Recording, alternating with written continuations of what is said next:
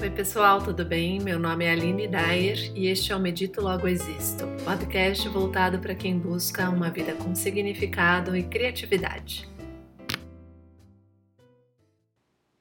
Bom dia, pessoal, tudo bem? Bom, vamos falar um pouquinho da relação entre mindfulness e reprogramação comportamental.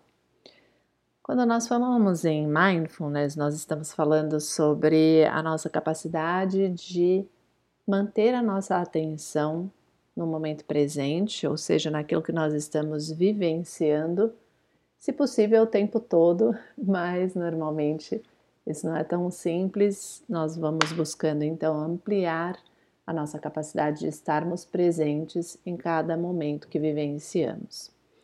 E quando nós falamos de reprogramação comportamental, esse é um dos principais é, objetivos ou propostas, né? Uma das principais propostas do The Rose Method, que é o método que eu ensino. E por quê? Porque uh, à medida que nós começamos a estar mais presentes, nós começamos a perceber também com mais clareza aquilo que já não gera mais os resultados que nós desejamos. Então, muitas vezes, nós começamos a notar que os resultados das nossas ações já não são mais satisfatórios, já não geram é, necessariamente o bem-estar que nós gostaríamos ou não nos conduzem a atingir os nossos objetivos, apenas nos mantém num piloto automático que já está condicionado, que já está programado e que, portanto, nós muitas vezes nem notamos mais o porquê nós fazemos as coisas como fazemos, né? Ou porque fazemos o que fazemos. Então, quando a gente fala de reprogramar, nós estamos falando de perceber aquilo que já não é mais favorável, né? Então, por exemplo, um comportamento que já não é mais favorável para nós e para as pessoas com quem nós convivemos. E depois vamos perceber também é, qual que é a forma de transformar esse comportamento. E para isso, nós vamos precisar entender um pouquinho melhor qual é a origem, normalmente, das nossas ações ou decisões. E a origem primordial está na nossa emoção, né? no nosso instinto de sobrevivência. E as nossas emoções, elas, as primordiais, né? aquelas emoções que nos movem independentemente de nós racionalizarmos ou não, nos fazem agir são o medo, a ira, a alegria, a tristeza e a repulsa. E de todas essas emoções, a mais é, fundamental, digamos assim, é o medo. O medo acaba dando origem né, à nossa forma de reagir e até de desencadear emoções e sentimentos. E o que, que vai ser o sentimento, então, em relação à emoção? Vai ser a nossa forma de interpretar a manifestação daquela emoção.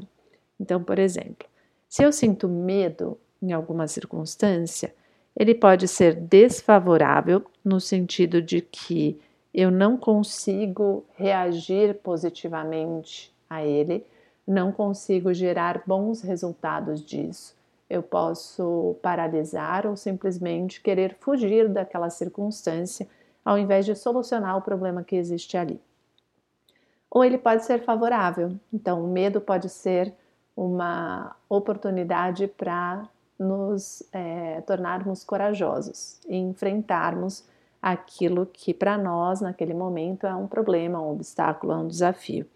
E quando nós é, conseguimos olhar, por exemplo, para o medo de um futuro que seja provável para nós ou possível, e nós pensamos assim: bom, no futuro eu quero estar saudável, eu quero estar me sentindo bem, eu quero estar convivendo com pessoas que eu gosto, que me fazem crescer, então as minhas decisões de hoje vão afetar esse meu futuro. Sendo assim, né, se você estiver presente o suficiente, você já consegue voluntariamente treinar para que a resposta ou a reação não seja uma reação já condicionada, já programada, mas sim uma reação nova, né, que você construiu. E a melhor forma de fazer isso, que nos torna mais aptos a percebermos essa necessidade de mudança e conseguirmos aos poucos exercitar essa mudança de comportamento, é a técnica de descontração, que nós temos algumas amostras aqui no, na lista do meu podcast e que é um exercício que nos induz a entrar num estado de receptividade mental que permite que nós mesmos nos programemos a agir, né, ou a responder, mesmo que só mentalmente, àquilo que nós vivenciamos de forma mais produtiva, de forma mais favorável, tá? Então, além de treinar um descontramento do, descontração do corpo, que é algo também muito importante, porque nós somos levados a, a estar tensos quase é, todo o período do dia, né? Mas a ideia é que você consiga, além de descontrair profundamente, entrar nesse estado mental que vai te tornar mais receptivo a fazer essa programação. E aí é como se você ensaiasse mentalmente como você quer reagir nas circunstâncias que você identifica que as suas emoções estão de alguma forma é, te conduzindo, como se você fosse um marionete, né?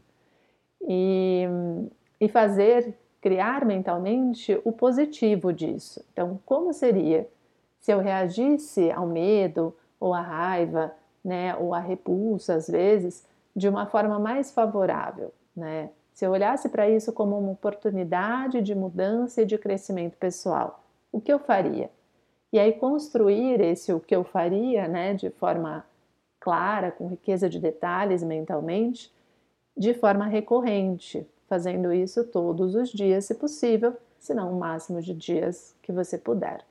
E reforçando essa mudança de padrão neuronal também, né? Porque nós vamos criar novas conexões à medida que nós buscamos essas novas soluções e vamos reforçando essas novas soluções como saídas mais comuns do que as anteriores, certo? Então é isso.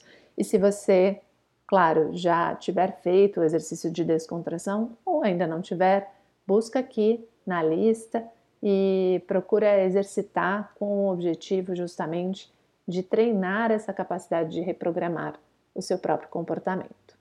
Tá bem? Espero que você aproveite e até a próxima.